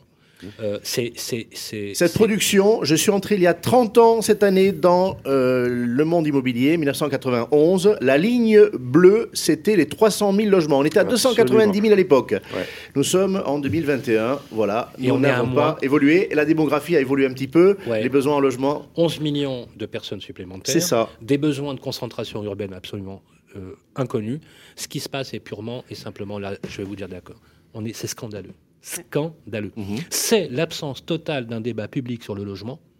Parce qu'encore une fois, quand on parle de débat public sur le logement, on ne parle pas de logement avec des intérêts corporatistes, du style on voudrait avoir des, des taux- des- des honoraires libres, ou on voudrait pouvoir louer avec n'importe quel pourcentage, ou on voudrait sur des contrats de syndic. Non, non, on parle de politique du logement. La politique du logement, c'est le facteur premier de l'intégration sociale. C'est le facteur premier de l'in- de- de l'intégration et de l'éducation. C'est le facteur premier de la santé publique. Et oui, parce qu'un un, un, un immeuble mal chauffé entraîne des problématiques, par exemple, de santé euh, euh, cardiovasculaire, des problèmes, par exemple, respiratoires. On a fait des corrélations.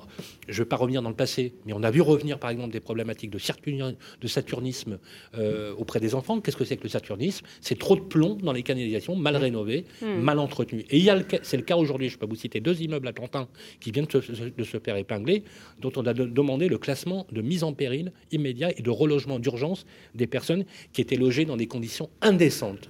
Indécentes. Donc, ce qui est scandaleux aujourd'hui, c'est qu'au profit effectivement de la désartificialisation des sols, on est en train de sacrifier la politique de- de- du logement, de lo- du logement neuf. Et il faut juste rappeler deux choses.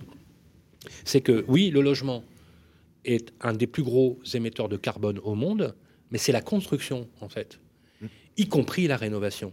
Et donc l'erreur qu'on fait, qu'on fait, c'est d'attribuer au logement neuf, en fait, 100% de l'émission de carbone, ce qui est faux en réalité.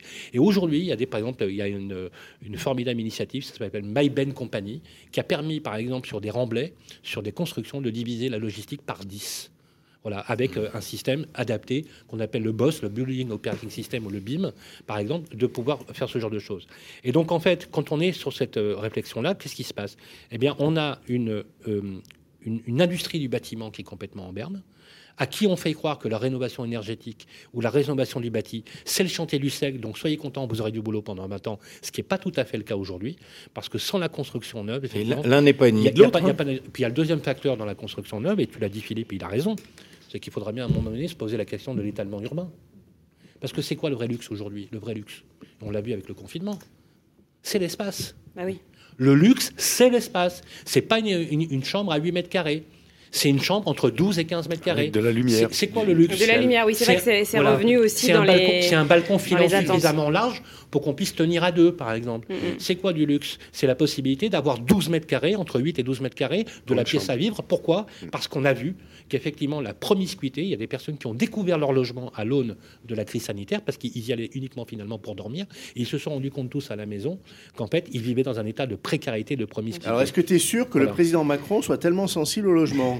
Moi, quand je constate tout ce que tu dis qui, qui ne fait aucun doute, on pourrait en rajouter, euh, bah, je vois qu'on est sur la dernière partie d'un quinquennat qui n'aura pas été un grand quinquennat logement quand même. Ah bah là, on est d'a- on est tous d'accord là-dessus. Bah, Ah. c'est fini, le sujet est mort. alors, je vais conclure. On va- Alors, je vais. parce Alors, que alors, ce que disait Christophe, euh, là, je, pour Alors, le coup, j'y souscris. Alors, je pense Henri, que, euh, Henri, voilà. Henri, juste je conclus là-dessus. On, par- on parlait d'Emmanuel Macron. Moi, je dis que c'est trop simple de réduire Emmanuel Macron en disant j'aime pas l'immobilier. Et l'immobilier, j'y crois pas.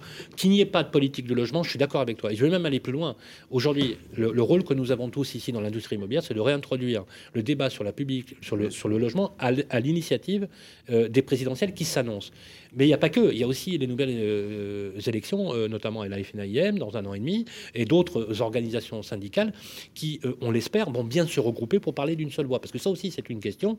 On a méprisé les corps intermédiaires. C'est toi qui l'as écrit le premier d'ailleurs. Vous avez méprisé les corps intermédiaires. Pourquoi? Parce qu'on t'a répondu, rappelle-toi. Il y a des ministres qui te l'ont dit, on va pas donner leur nom, mais qui t'ont dit, de toute façon, les corps intermédiaires, ils savent pas s'entendre en- en- entre eux, donc c'est nous qui prendrons la main. Et toi, désolé, tu disais, bah, écoutez, vous savez ce que vous méritez. Tu l'as dit.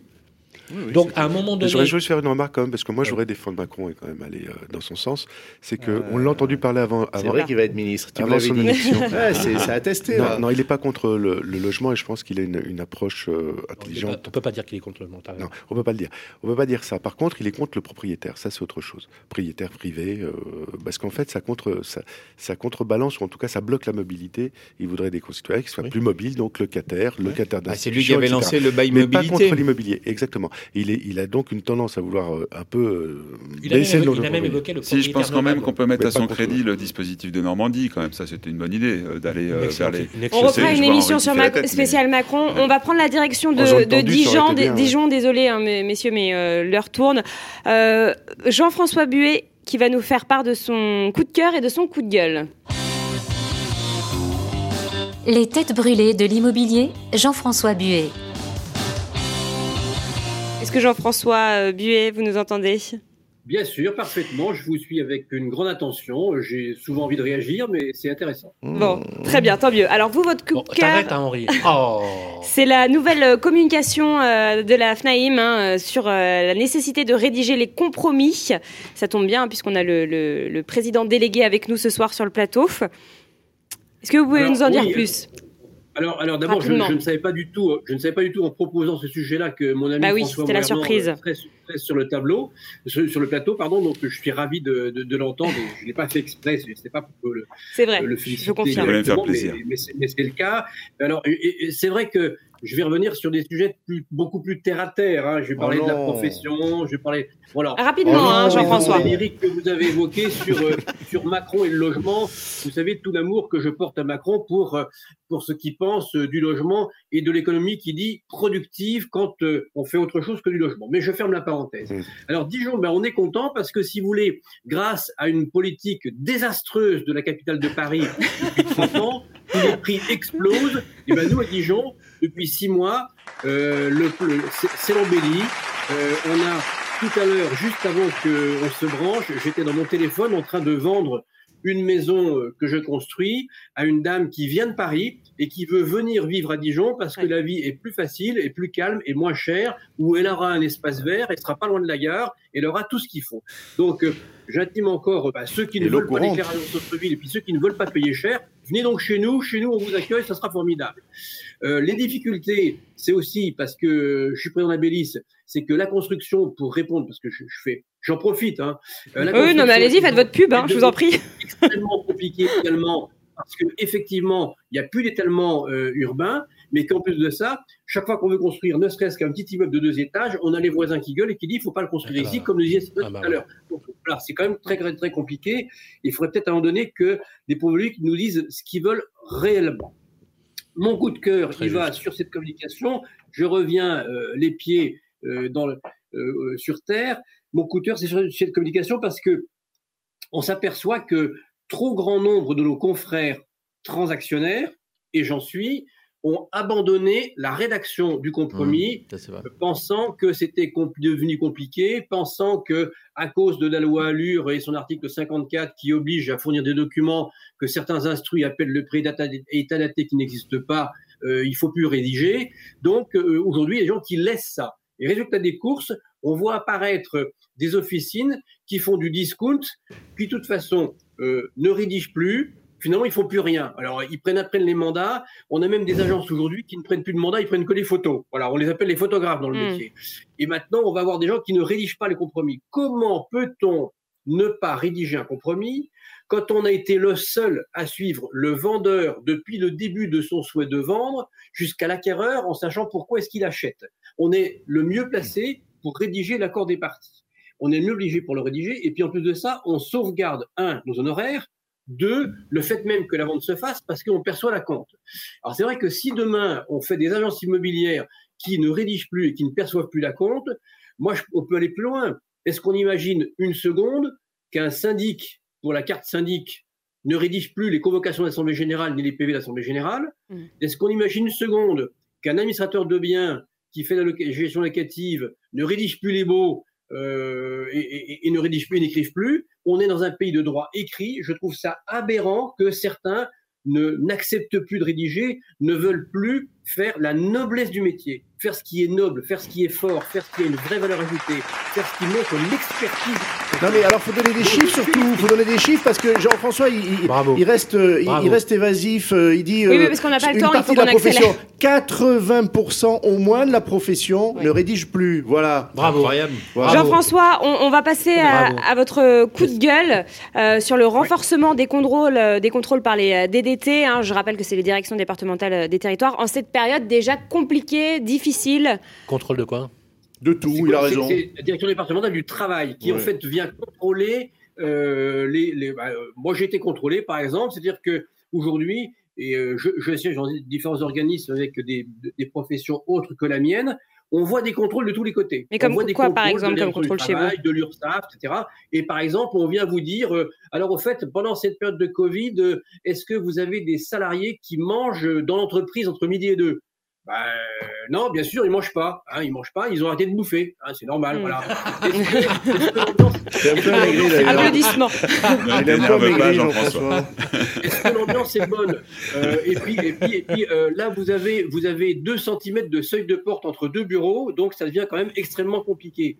Est-ce qu'ils n'ont pas autre chose à foutre? En cette période de Covid, où on a le télétravail, où on a des gens qui sont en dépression, où on a des, situations économiques qui sont désastreuses, est-ce qu'il n'y a pas autre chose à faire que de venir emmerder les petits commerçants sur des prises de courant qui sont en dysfonctionnement? Sylvain veut réagir. Une question me vient. C'est scandaleux. Une question me vient, euh, Jeff. Oui, mon cher ami. Pose-la, pose-la. T'as tes papiers? Il y a un contrôle justement ce soir. bon, bon. Euh, j'ai ma carte. Euh, j'ai ma carte d'agent immobilier. Je vais vous donner, je vais vous donner trois, quatre exemples. Euh, vous vous rappelez pendant le premier confinement les verbalisations qui ont eu lieu? Oui, mais... Je vais en citer une qui m'a choqué, beaucoup choqué. Une petite agence immobilière s'est vue verbaliser euh, Manu Militari hein, d'une somme de 35 000 euros. Exact. 35 000 euros. Ça s'est reproduit deux fois. Hein. On a vérifié. On a tellement vérifié qu'on a même appelé l'agence, etc., qui a définitivement fermé depuis. Hein, je bah, précise. Hein. D'accord 35 000 euros, d'accord Et une mise en cause pénale. Au motif? Au motif de la. Euh, en fait, voilà ce qui s'est passé. On a deux agents de la DCCRF, dont un s'est fait passer pour un client. Sur une annonce, je crois que c'était. Je vais vous retrouver. C'était pas une annonce de location? Non, non, une annonce à l'achat ou un truc comme ça. Il y avait une visite et une revisite. Tiens, tiens-toi bien, mais tenez-vous bien, les gars. Il y avait un, un homme et une femme, tous les deux inspecteurs de la DGCCRF. Le mec appelle, il fait une visite et il, il baratine, véridique, hein, parce qu'en fait, le mec, il se trouve que le mec, en fait, il a un call tracking dans son truc, il peut enregistrer les conversations. On voit le mec, il dit Allez, allez, ah, faites-moi. Il n'y a personne, euh, le mal, etc. Ah, mais non, je peux pas vous. Ah non, non, mais attendez, c'est interdit, les visites. on- Non, non, le mec le baratine. Il lâche. Le mec, eh, il a envie de bouffer, il, a, etc. il lâche. Il lui fait visiter. Le mec, il note tout, etc. Il revient, il dit Ma femme, il faut que je fasse une revisite. Logique, hein On fait une revisite. Il fait une revisite, et là, il l'épingle, il les bracelet au bras, ils ressortent, ils appellent les flics. Le mec, il l'emmène au poste. Il n'est pas resté longtemps, il est resté une heure. Vérification d'identité, fermeture administrative sous 48 heures, euh, amende de 35 000 euros, mise en cause pénale. euh, voilà. Mais je, je pensais qu'en droit français, on, on avait la, la provocation euh, à l'infraction Ouais, était étonnant, hein. interdite. Non, mais ça dépend. Ça dépend dans la, les Bah, conditions. Après, c'est- après, faut le prouver non, aussi. Là, hein. ce que tu nous Ça décris, dépend. c'est une Non, provoque non, quand même, non Ça dépend les conditions dans lesquelles tu le fais. Et là, clairement, clairement, parce qu'on dit bien sûr que la provocation, mais c'est comme le racolage. Rappelez-vous à C'est- l'époque. c'est- Ouais, mais Sylvain, moi, je, je pense qu'il faut quand même prendre l'exemple inverse parce que pour le coup, je vais faire mon Sylvain, je vais défendre l'État et je vais dire que euh, on a eu quand même la chance pendant ce deuxième ou troisième confinement, le Je troisième. parle du premier confinement. Voilà, euh, on a eu la chance, et c'est pas une chance d'ailleurs, c'est parce qu'on l'a négocié au niveau des syndicats professionnels et qu'on a mis en place un, un très bon protocole sanitaire. On a eu la chance de pouvoir continuer les visites. Et là, pour le coup, je trouve que l'État, il a fait son job. Pour le premier confinement Ah troisième, non, le troisième, Oui. je te parle. Moi, je dis simplement que c'est quand même une chance d'avoir un État qui écoute, qui évolue, avec un ministre qui fait le boulot et qui euh, accepte qu'on puisse continuer à faire des visites. Et ça, c'est essentiel pour les agents immobiliers. Vrai et je pense qu'il faut le dire. Non, mais moi, je pense Il faut que le dire, ils ont été au L'État, rendez-vous. l'État- l'État ne Excuse-moi, savait. Attends, Excuse-moi François, ce que dit mais- Jean-François, il a raison, c'est qu'à un moment donné, le petit commerçant, qui- le petit commerçant, les, TPE, les petites PME qui représentent les deux tiers de l'emploi, si tu les emmerdes du jour au truc, on le parle pas de la même chose. On parle de l'autorisation des visites par rapport à, Oui, mais- à ce qui compte. Que, mais là, qu'est-ce que tu dis au mec parfaitement juste. Tu dis, écoutez, monsieur, voilà, je suis agent de la DCTRF, je vous file 1500 euros d'amende, et puis on, on en reste là. Pourquoi ils l'ont fermé administrativement pour arrêter les On va continuer avec vous, François Morlin. Votre coup de cœur, un agent IMO, Jean-Luc Brulard, très engagé dans le social, Ouais, ouais. euh, à Ruelle-Malmaison, hein, qui a créé une association euh, I Love You. Et votre coup de Non, il gueule, pas créé. Il l'a pas créé. Il est cofondateur de la fondation Elogiu, dont je suis le vice-président. Et c'est Isabelle Larochette, la fondatrice de la fondation. Bon, bah alors, Cofondateur. donc en fait, finalement, je, je passe à mon coup de gueule. Ouais. Donc, euh, Non, mais non, soyons mais je, précis. je- je le dis, je le dis, euh, non, parce que Jean-Luc, c'est quelqu'un, euh, moi je trouve qu'au-delà de Il le joue, c'est quelqu'un qui prend la parole, qui, euh, qui est au contact de, Ah, des situations clair. difficiles, qui fait des choses qui sont. euh, je c'est pas, c'est pas une- une- un positionnement de communication, c'est vraiment quelqu'un qui est au contact, qui fait, qui est là. Généreux. Toi, tu es président de l'association, je te félicite. Non, je suis, vice- je suis vice-président. de- Vice-président, de- de- je de- n'y- je Je n'oublie suis pas. cofondateur de la Fondation Elogiu et on doit la Fondation Elogiu à une énergie extraordinaire. On la connaît tous ici. C'est une femme fabuleuse. Tu l'as beaucoup aidé d'ailleurs, Bernard, quand tu es venu voir. C'est Isabelle Larochette Absolument, absolument. qui a, qui a emmené, grâce à Jean-Luc Brulard, pour rappeler que Jean-Luc Brulard, pendant des années, il s'est coltiné toutes les conventions à ses frais, d'accord, transport et autres, pour, euh, pour Mais, mais pardon, moi, mon sujet, c'est pas le joue, mon sujet, c'est l'homme. C'est-à-dire que je, quand il prend la parole, il nous rappelle certaines choses. Il nous rappelle notamment le rôle social de l'agent immobilier. Moi, je trouve qu'on parle trop souvent dans les médias, dans la politique, euh, de, de- de- du fric euh, ou de l'argent dans, dans- dans ce métier. Et je pense que ça nous rappelle toujours pourquoi on y est rentré, pourquoi on est là. C'est parce qu'on aime les gens, c'est parce qu'on aime loger les gens. Et je trouve que ça, c'est vraiment le, le cœur de ce qui fait notre métier. Moi, je connais que des gens qui sont vraiment, qui se lèvent tout- pour ça tous les matins pour aller euh, travailler dans leur agence. C'est un mec génial, Jean-Luc Brulard. Après, après 30 ans dans, dans le- euh, chez les bailleurs sociaux, il s'est installé comme agent immobilier à Rueil. Et, euh, et ça cartonne. C'est une vraie conscience. et- une vraie une, euh, conscience. voilà, c'est vraiment- Et votre coup de gueule, alors c'est, je cite, euh, les agences à deux balles. Vous les agences à deux balles. Alors, c'est surtout la Les agences publicité. de papa Ah, papa, Pardon par Les agences de papa Alors, le, agences le de procès, c'est pour donc Bernard. Euh, non, moi, je parle des agences à deux balles. Les agences à deux balles, euh, je sais pas si vous avez la publicité. La publicité, euh, ils ont repris le. Est-ce que vous connaissez l'émission Il y a que la vérité qui compte? Moi, j'adorais cette émission. C'était il y a 20 ans. Il y avait euh, un grand rideau sur la scène avec euh, le client. le- C'était, c'était euh, un, un spectateur qui venait là pour annoncer une vérité à quelqu'un qui se trouvait de l'autre côté du rideau. Et puis il y avait les, Ah oui. les deux animateurs. Ah, ça Il y a que la- il y a que la vérité qui compte. La vérité Ouais. qui compte. Et donc c'était Bataille et Fontaine. Alors t'avais Ah, le grand oui. naïf. Pascal et, Bataille et Laurent et- et- Fontaine. et le petit et le petit gros sympa qui était là pour l'aider à dire le truc et tout ça. Et en fait, dans la pub des agences à deux balles, c'est exactement ça. Ils ont pris le concept. T'as Teddy Riner qui est là sur la scène et tu as euh, ces deux animateurs qui disent mais vas-y, vas-y, dis-le. Mais non, je peux pas le dire. Je peux pas le dire que ça vaut rien votre truc. Mais si, si, si, vas-y, dis-le, dis-le. Voilà. Et en fait, si tu veux, quand tu es devant ta télé que tu regardes ça, tu te dis mais mon Dieu, quelle horreur. Euh, j'ai passé tant d'années à lâcher une larme devant cette émission que j'aimais tant il y a 20 ans. Et puis, Teddy Riner, j'ai fait 10 pompes tous les matins au pied de mon lit pour essayer de lui ressembler. Et finalement, le vide intersidéral s'installe là. Et moi, j'ai envie de leur dire un truc à ces gens-là. J'ai envie de leur dire, écoutez, arrêtez de dépenser de l'argent pour rien, pour nous expliquer que les agences à deux balles, ça vaut rien. Eh ben oui, ça vaut rien. C'est pas la peine de dépenser de l'argent à la télé pour nous le dire. Voilà. Ah, On bravo. termine euh, ces coups de cœur, coups de gueule avec vous, euh, Philippe Taboret. Vous allez nous expliquer pourquoi ce choix de coup de cœur et de coup de gueule. Les têtes brûlées de l'immobilier, Philippe Taboret. Votre coup de cœur et votre coup de gueule concernent euh, votre étude IFOP. Euh, alors, coup de cœur, c'est que 44% des sondés ont acheté dans les 5 ans. Alors, ne dites pas tout, ne dites pas tout, Bérénice. Alors, je je vais vous aller laisse très euh, vite. vous expliquer. Je vais, je vais- je vais aller très vite, puisqu'en fait, on est en retard, c'est ça? Oui, on est très en retard. Ouais, et coup de cœur, coup de gueule, en plus, euh, plutôt dire euh, il y a quelque chose qui m'a plu dans cette enquête, quelque chose qui m'a moins plu dans cette enquête, et en fait, ça fera coup de gueule, coup de gueule pour finir sur des chiffres et des statistiques que je sais, Sylvain, tu as repris, parce qu'elles sont assez intéressantes. Et en fait, on parle. top, cette cette étude, elle est géniale. Elle est géniale parce qu'on va interroger des gens, c'est sérieux, c'est IFOP, c'est pas les petits, les petits enquêteurs qui appellent 300 personnes, Ouais, on ouais. ne sait où. Là, on est vraiment sur une, une étude sérieuse, euh, très approfondie, donc, euh, et d'ailleurs qui est accessible. hein. Vous pourrez avoir des, des choses très intéressantes à y Ah, mais découvrir. quoi, ils s'auto-congratulent Non, non, non, non, non, mais je congratule, je congratule l'IFOP. l'étude a Mais je le surpris. sais qu'elle est très Je te signale que étude. l'étude a surpris, elle a été largement reprise bien au-delà de- du fait Mhm. que Caspillon soit le partenaire, Je sais. parce qu'elle a, elle a, elle a remis les pendules à l'heure euh, et, et ça a été très bien. C'était une plaisanterie, enfin, parce qu'à l'origine, c'était une émission. C'était une on boutade. Oui, mais pas, pas contre moi, Henri. Ah, d'accord. Parce que vous riez, vous, vous riez d'habitude euh, Ah oui, oui. Ah bon, d'accord. Oui, c'est- Alors, ces chiffres, je vous les donne. C'est beau. Euh, je vais vous les donner. Alors, les choses négatives, c'est qu'effectivement, on a, euh, dans cette enquête, relevé que 72% des, personnes interrogées considéraient qu'on était encore en pleine crise, qu'on était en pleine crise, et cela, euh, 7% de plus que l'année dernière.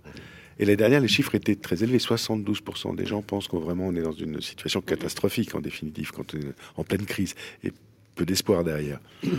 58% euh, de ces personnes interrogées trouvent l'accession à la propriété plus difficile que euh, l'année précédente, plus 13%. Ah oui. À cause du prix, première raison, et à cause de la difficulté d'obtenir un crédit, la deuxième raison. Et donc là, en fait, c'est pas nous, nos impressions, notre constat de nos résultats, de nos ventes, ou de mois pour mois les crédits, ou de leurs réponses. D'ailleurs, on fait des enquêtes de satisfaction. Là, c'est, on leur pose directement la question. Euh, les propriétaires, il y a ceux qui souhaitent le devenir. L'enquête est détaillée, les hommes, les femmes, les tranches d'âge, etc. On peut avoir ces détails. Ces chiffres sont assez inquiétants parce qu'en fait, ils montrent une situation. Et là, je rejoins votre pessimiste de tout à l'heure, de dire mais comment on va sortir de cette merde, quoi, en fait. Et en tout cas, les gens pensent ça. Donc moi, j'ai envie de mettre un peu d'optimisme dans tout ça, parce que je pense qu'il y a, euh, comme toute crise, une sortie. La sortie, elle part d'a- d'abord de la volonté de, de bien faire et, euh, et d'apporter des, euh, des réponses aux questions que les gens se posent. Alors derrière, j'ai trouvé deux résultats dans cette enquête qui sont, elles, hum, ces résultats positifs, cette fois-ci. 44% des personnes interrogées comptent malgré tout acheter dans les 5 ans. Formidable. C'est beau. 44% des gens interrogés pensent quand même acheter, dans les cinq- ceux qui ne sont pas déjà propriétaires. Et on est à 67% chez les 25-34 ans. Ah, c'est bien. Il y a encore de l'espoir. bah, il y a de l'espoir. C'est qu'en fait, ils considèrent qu'il y a de la crise, que tout va mal, que c'est dur, que c'est inaccessible, mais en même temps, ils vont y aller, ils ont Mhm. envie d'y aller, ils aiment la pierre, ils ont besoin d'être chez eux. Alors ça, c'est réponse aussi à la situation anxiogène de cette crise sanitaire qu'on vient de traverser.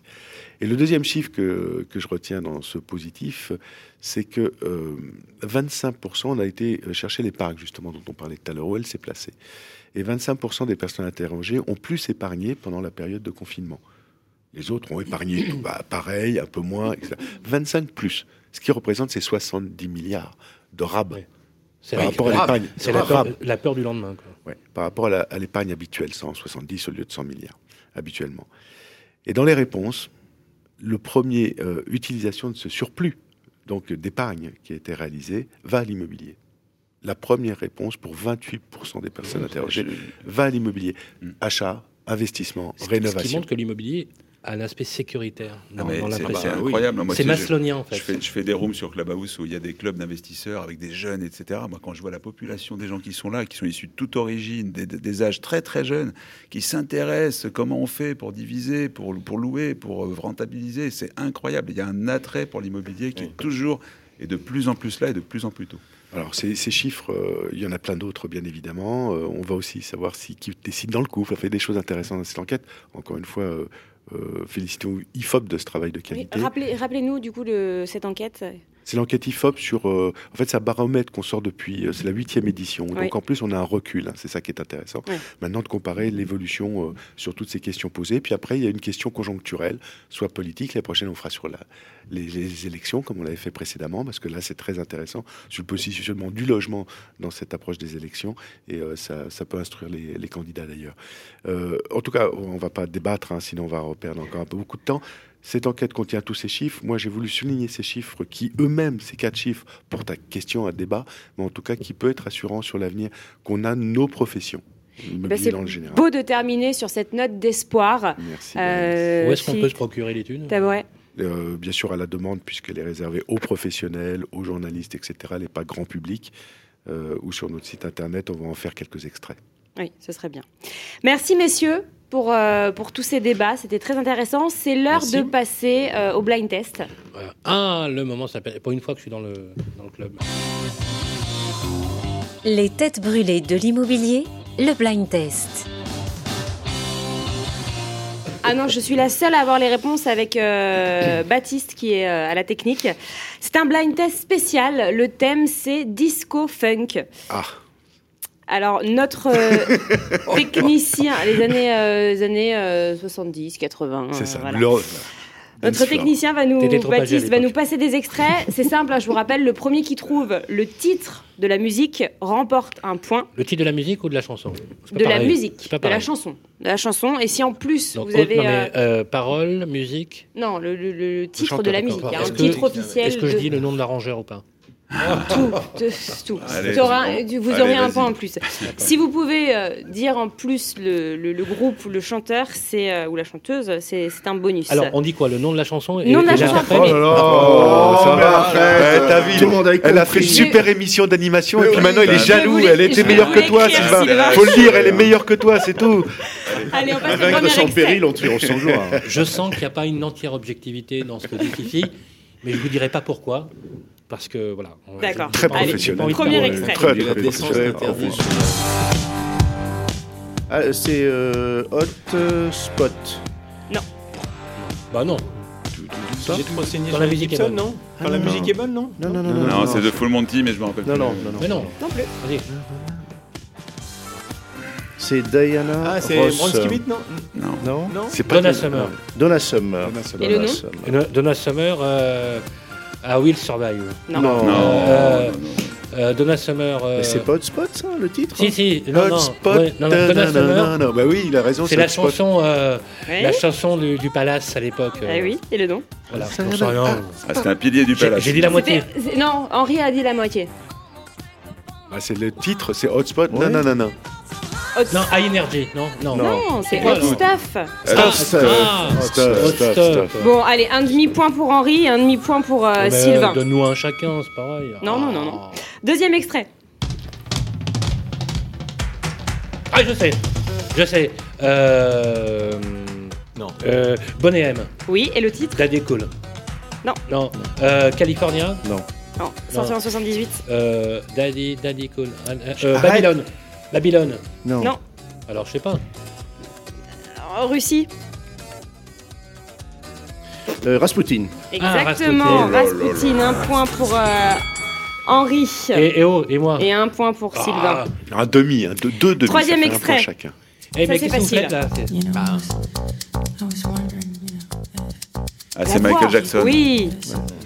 the force, it, it's got a lot of power. And euh, bad. Non, non. Non, c'est plus précoce. Hein. C'est un des premiers, ça. Ah oui Elle est excellente celle-ci. C'est les Jacksons d'ailleurs, c'est pas, c'est pas Michael Jackson, Non, c'est Jackson 5 Non, c'est Michael Jackson. Ah bon En sorti en 79. Ah oui, oui, euh, quand il est avec son. Exactement. Eh ben, tu sais faire la chorégraphie, je t'ai déjà vu. Oui, oui, tout à fait. Fais-le. Je peux plus Allez, parce que, je peux plus parce qu'il manque quelque quelqu'un chose en ce moment euh, pour choper le.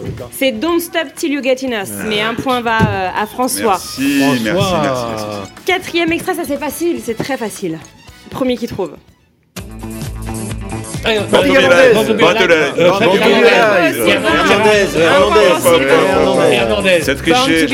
Personne le point, là. Hernandez, composé en 73 et sorti en 78. Cinquième que Non, non, j'adore. non, non, non, je l'ai pas. Non, non, il marque un point. Et Madonna était dans les Non, cœurs. non, Il était en culotte courte dans les années Ah ouais. 70. Qu'est-ce qui connaît ça? Franchement. Madonna était dans les cœurs. Qui le savait Moi j'étais sur la piste de danse, mais je regardais pas le titre des chansons. moi.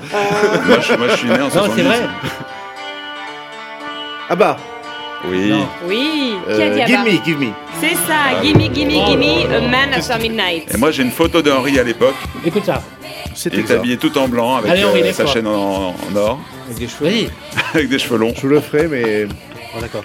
Sixième il extrait. manque des choses. Allez, sixième extrait.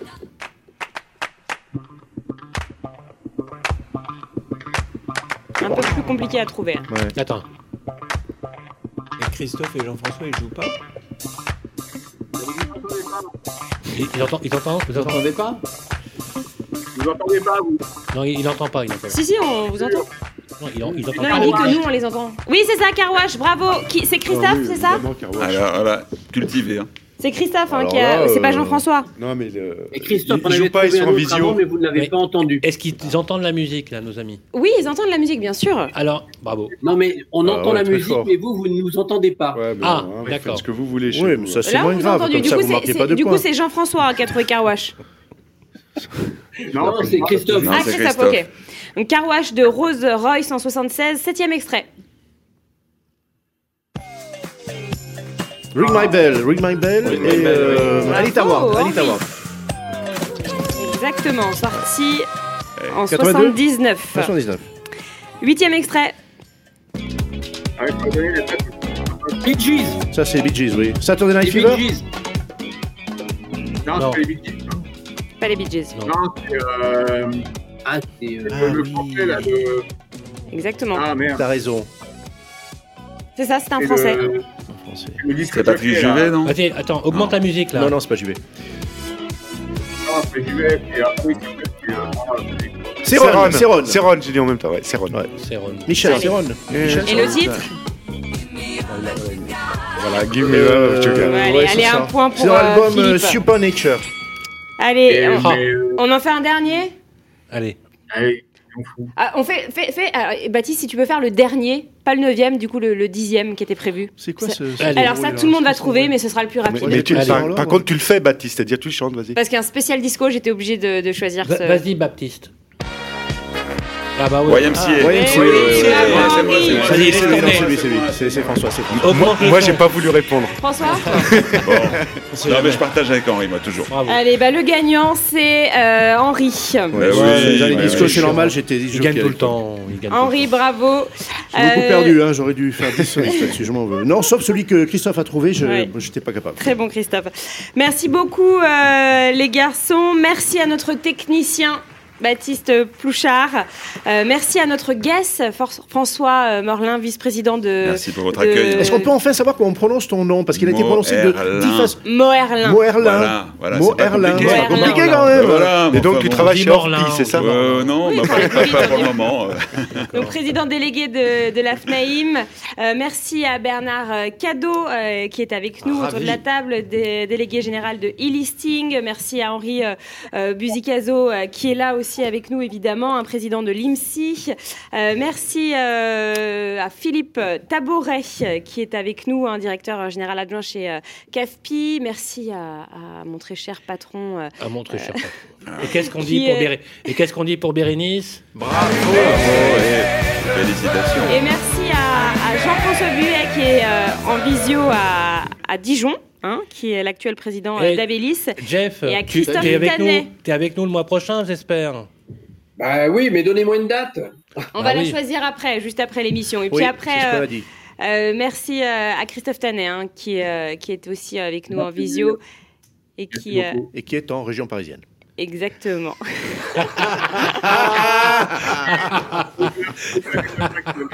Ah, il l'a pas loupé là. Ah, ça casse. Et, euh, Confiné. Le mois de la fin. C'est- C'est le Bryce de Nice. Merci à, à tous en tout cas. Et puis on se retrouve euh, le mois prochain, évidemment. D'ici là, portez-vous bien et profitez de la vie. Les têtes brûlées de l'immobilier, une émission à réécouter et télécharger sur le site et l'appli radio.imo et toutes les plateformes de streaming.